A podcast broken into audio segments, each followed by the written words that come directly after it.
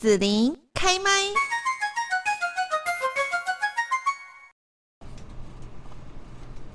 在这个凡事呢会先看脸的时代哦，外貌至上论就会引发很多人的容貌焦虑。许多人呢也会把工作的不顺利啦，或者是说恋爱运不佳，就归咎于自己的长相。而社群媒体上面呢，也会常常看到说哈一些毒舌的评论啦，歧视某人的外表，比方说哈啊肥胖啊，好或者说崩坏呀、松垮啊哈。所以呢，我们今天在这边要跟大家来聊聊，就是说其实我们不用为容貌太焦虑这一本哈，名为《看脸时代必修外貌心理学》的一个书，这个是韩国的傅云舟哈，这一位作者呢，他就以自身的经验为例，分享了他在国中罹患了脱发症所经历的困境。那今天我们的访问呢，就来邀请到了大是文化的总编辑吴一伟。Hello，一伟你好，听众大家好，我是大是文化的总编辑吴一伟。好，那一伟呢？我想跟你聊聊，就是说这本书里面哦，作者一开始就讲到说容貌焦虑哈。那到底什么是容貌焦虑？那这一本书的作者傅云舟，他小时候经历过的困境是什么呢？好，先简单的介绍一下这本书。这本书的书名就是《看脸时代必修外貌心理学》。哈，对外貌身材敏感的你，不必再容貌焦虑，也能散发吸引力。哎，先说明一下，我们刚好出这个书的时机哈，真是刚刚好。为什么呢？最近呢，我觉得容貌焦虑的人一定变多了，因为呢，你得把你的口罩给脱下来。对对，对不对？对，其实我还很多人都说，呃，最近其实口罩可以脱下来，对不对？其实你会发现说，其实还是有很多人戴在戴戴口罩在自己的脸上。然后有时候我就会好奇的问说，哎，那天气这么热啊，或什么，你为什么不想拿下来？很多人的答案很有意思哦。他说我戴着口罩比较有安全感。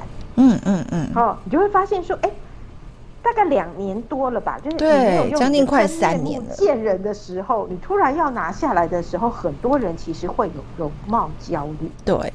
好，那这个作者很有意思，他是韩国知名精神健康医师医学科的医生。他叫傅云舟，好，那呃，你一定很好奇哈，这个精神医学科的人为什么会写这个外貌心理学？主要就是呢，因为他以前就有严重的脱发症。好，脱发症，呃，用台湾的术语来说，可能你还没有到很老的时候就开始落发。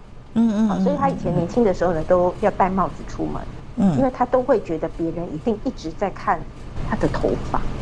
好，你知道人很奇怪，就是有时候我们青春期的时候，就是长了一颗很小的青春痘，对对。然后你坐在捷运上，可能别人只是无聊的这样晃过去，你都会觉得他在看我的痘痘这样。对对对，他一定在看我的青春痘，对不对？对，就是你知道，人就是会有一个很奇怪，就是明明只有一点点。好，那这个其实就是叫容貌焦虑。那这个问题很有意思哈，为什么会挑这个书，而且是韩国作者？因为哈，外貌自尊跟韩容貌焦虑，在韩国是一个非常非常普遍的用语。哦，真的吗？对，不然这个国家不会整形第一名。对，我在想他整形第一名。是，好，就是说，呃，这当然是一个呃前因后果。比如说，因为他们的网络又特别的发达，因此夫人户就是。那个这种东西越来越多的时候，每一个人都必须要在网络上见人，对不对？嗯、那你知道吗？网络上的照片美丑就会非常非常的重要，因为大家第一时间其实看不到人都先看你的照片，所以外貌自尊啊、容貌焦虑，在这几年就是在韩国它就会非常非常的严重。那其实，在台湾你不能说它没有，但是的确很多人就是您刚刚说的，很多人第一眼就先看，哎呦这个照片美不美？对不对？这个人长得如何，再来决定下一步。所以有的时候呢，我们这本书里头会告诉你说，诶，在这个外貌至上的时代，真的让很多人感到越来越焦虑。好，那这种事情一定要整形才能解决吗？但我觉得他们韩国人每个人整的都快差不多，这有什么好得意的呢？是，所以这个作者很有意思。这个作者就是要告诉大家说，不用整形，你也可以拿回你的容貌自信心。啊、哦，是。所以韩国人讲就更有说服力，对不对？如果他只是让你整形，这真的没没搞头了，是不是？对对对。但是他真的告诉你说，不需要去整形，嗯，有一些心理学的方法可以克服你自己的焦虑，也可以让别人觉得，哎，你变好看。了，好，所以这本书里头一开始就是告诉你说，这是一个外貌至上的时代了。嗯，举例而言哈，我不晓得大家有没有这种朋友，就是呢，他已经瘦成皮包骨，但他还是觉得自己很胖。我身边就有这种哦，是有，嗯，对不对？嗯，对。然后我不晓得，呃，子玲，你最近有没有感觉哈？这一年来吧。而且到了夏天，我每次走在路上，我突然觉得我的腰好粗，我的肚子好大。因为你们知道，这一两年 都流行短的，啊，对，对不对？对，对，就是买衣服都没得买这样。哎，对，你知道吗？这个也造成我的容貌焦虑，因为我也没有觉得我的腰很粗，但我自从我走到路上看到今年所有的妹妹，对不对？嗯，中间都那个，我每次摸摸我的肚皮，然后我就想，算了，这这这辈子是没机会了。是，你看，有的时候你不自觉，但因为别人流行这样穿以后，你就开始什么？我的腹部就开始焦虑，对不对？嗯对，好，所以你看，这个时代就是有时候是你自己。觉得我 OK，但是相比之下，你就会开始变得什么焦虑？因为外貌是人际关系的起点。好，所以这本书一开始就会告诉你说，为什么看脸时代，我们更需要。外貌心是，刚刚讲到一个，就是说除了我的脸，好，这个我们讲说外貌嘛，好，那其实还有一个就是包括我的身体，哈，这样的一个外貌，然后这就更广义的一个讲法，这样子。那除了刚刚有讲到的这几点之外，社会上有哪一些容貌焦虑这样的一个例子呢？好，第一个当然就是外貌，这最清楚的，对不对？好，第二个就是我们常常说，在青春期的孩子容易的外貌焦虑是青春痘、对皮肤。对不对？对，比如说明明就很小一颗，特别是在鼻子上面，你就会一直啊，觉得全世界都在注意你。对，是。好，还有一种容貌焦虑也常常被提出来，个子过高，啊，过高是不是？过高也会，啊，过矮也会这样。对，矮可能比较容易，可是很多时候你会发现有一些女生，比如说她长到一百七十五公分，对呀，很高哎，可是。她也会焦虑。第一个，嗯，她会找不到男朋友，对不对？嗯嗯嗯嗯。好啊，第二个就是你在群众里头就会特别突出，特别高啊，对不对？对啊，对，就是太高跟太矮。而且还不能穿高跟鞋。如果是女生，已经那么高，然后还穿高跟鞋的时候，就会更奇怪。这样，好啦，我我没有性别歧视啦，我只是说自己可能就是那一个女生，她可能会觉得说高跟鞋很漂亮啊，人家别人都能穿啊，可是自己已经这么高，这么鹤立鸡群了，再穿上去就好像比其他女生更加魁梧，这样就就会不敢穿啦。对，所以你就会发现和身材或任何的一个外貌上的。呃，就是都会让人很焦虑，对不对？那当然，头发一定嘛，比如说掉头发啊，对，掉发会。那像我最近也有一种焦虑，就是我虽然没有掉发，但我开始有白发啊，我也会开始焦虑。哎，你知道白发很可怕，只要有一根，我就会在那边看半天。你不染发对不对？如果染发就把它解决掉啦。对对，然后你知道这白头发就会开始讲啊，那一根对不对？哦，我幼稚园就有白头发了，所以我就染染发。长大之后啦，我就没这个困扰了。好，然后最近还流行一种容貌焦虑，什么叫做你有没有肌肉美？你知道很多人在练健身，有有有，最近有这个风气，我觉得还不错吧？为什么这样也焦虑呀？台北会吧？高雄会吗？我们南部会吗？这个不，我觉得很多肌肉男都会呀，对不对？要展现出你的肌肉的时候，真的很多人就开始为了瘦身而运动，然后焦虑，焦虑之后就要再有肌肉，你知道吗？对，所以回答您刚刚说的容貌焦虑，真的不是只有你。你有没有发现我们刚刚提到的太多头发？呃，还有一种以前比较流行，你有没有双眼皮？有啊，对不对？对，然后鼻子。好，就会发现天呐，人真的太痛苦了，各式各样的容貌焦虑都会出现，哦、所以这本书就会告诉你说，对，然后还有就是皮肤黑白美就有啦，黑白我觉得会，对不对？皮肤黑跟白，嗯、比如说你是白的，大家都觉得哦，你的漂亮。对呀、啊。这几年流行黑黑皮肤，对不对？对有吗？有吗？觉得白色的比较漂亮，对不对？哎、欸，真的，那一白遮三丑这句话还是有道理的。对，所以你看，我们不是有讲一句话就很歧视，叫白富美。我常常想，为什么要白富美，啊、不能黑富美嘛？对不对？没有没有，他们的意思是说，呃，有白富美这样子的女生就是很吃香，这样子啊，啊会占到可以吗？不是，啊，黑就比较没那么吃香啊。富跟美不错啊。容貌歧视以及焦虑呢？对，所以美白产品永远都大卖，对不对？哎、欸，可是这个是在亚洲哦。如果是欧美的话，不是美白产品，他们是希望要健康肤色那种，有没有？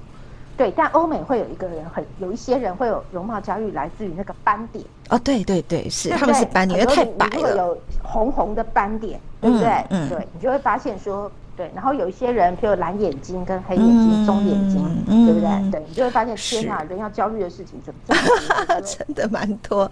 好，那那要怎么样来克服容貌焦虑，让自己可以开心一点呢？好，这个书里头，我觉得对我来说很有意思的是哈，嗯，哎。你先不要怪自己或是别人对你另眼相看，因为就大脑的结构来讲，人本来就容易被美丽的事物所吸引。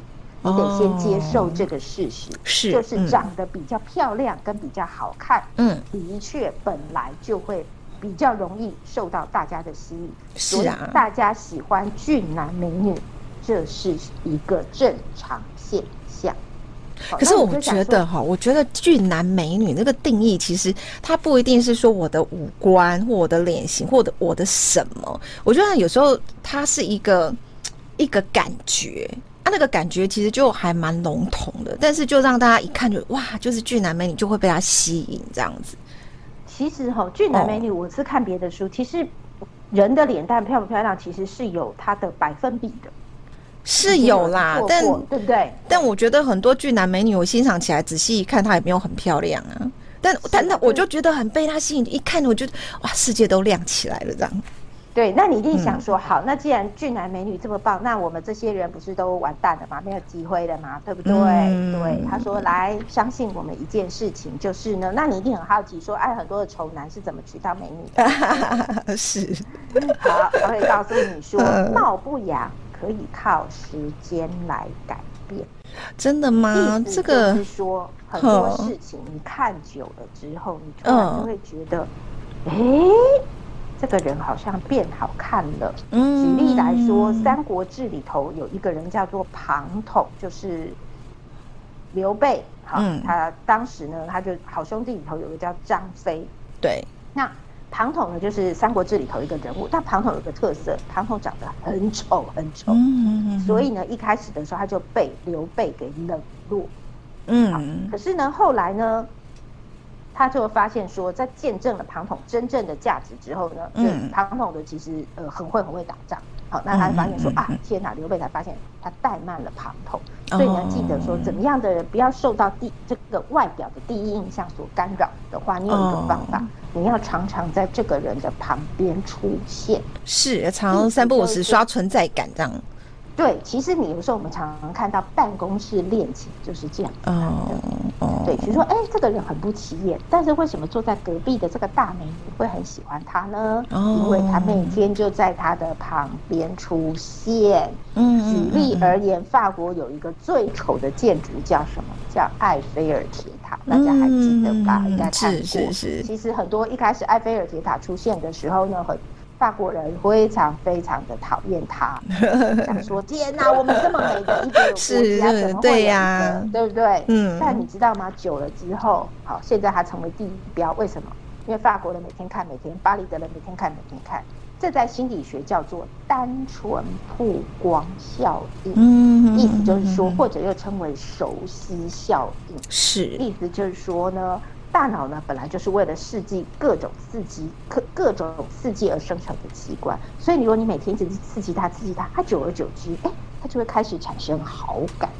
所以，如果你想要追某一个妹妹，好，或者是你很喜欢哪一个帅哥，但你突然觉得自己的长相可能没有不如他，有一个方法，就是你每天就在他的跟前跳来跳去啦，晃来晃去啦，啊，也许久了之后，他就会注意到你了。嗯、哦。第二个呢，就像您刚刚说的，基本上拥有正能量的人，大部分的都会觉得他比较漂亮。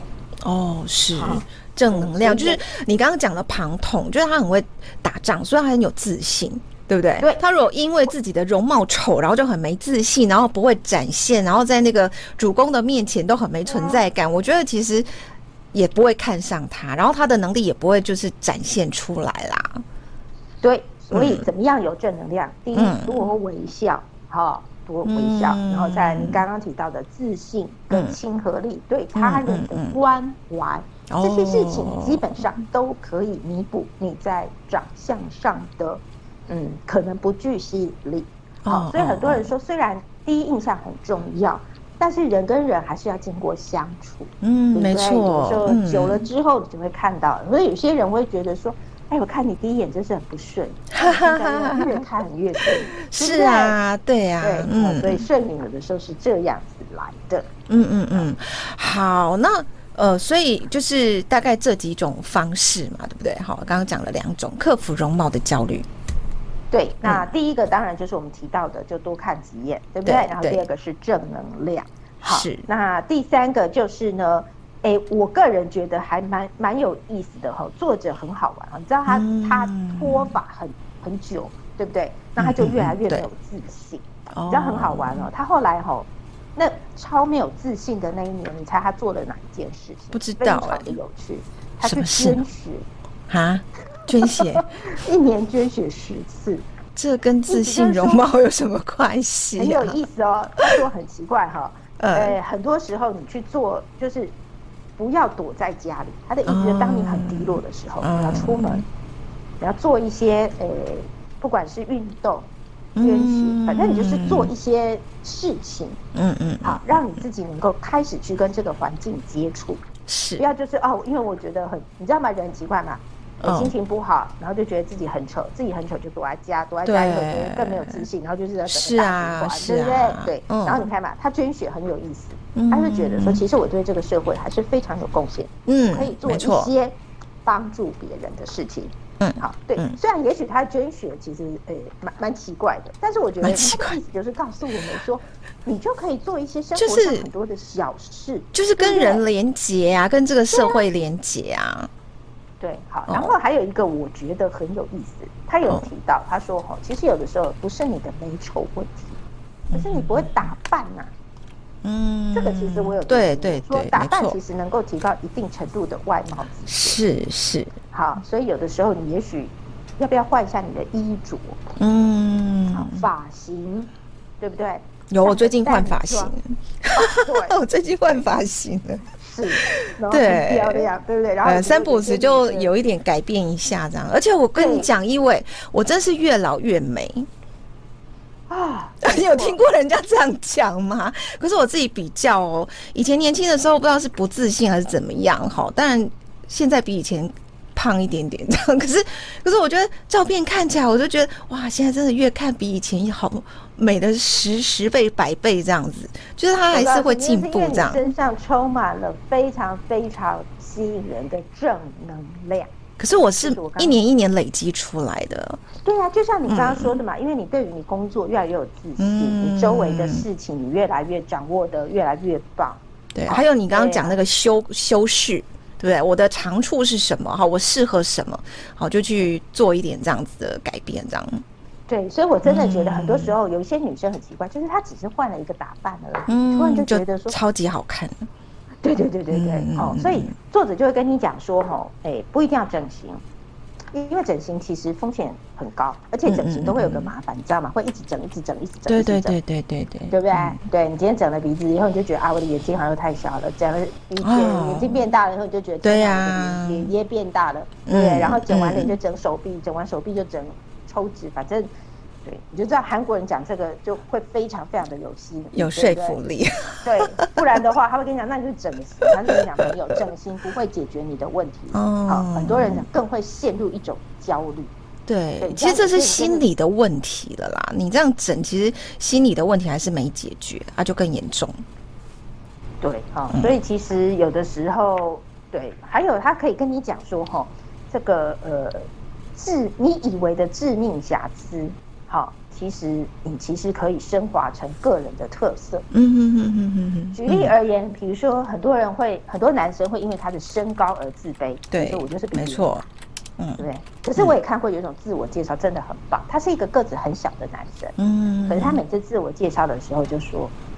对，大家好，我是谁谁谁。我的身高让我很骄傲，为什么？因为发生地震的时候，大家都可以先保护我，不会先砸到我。你看你笑了吗？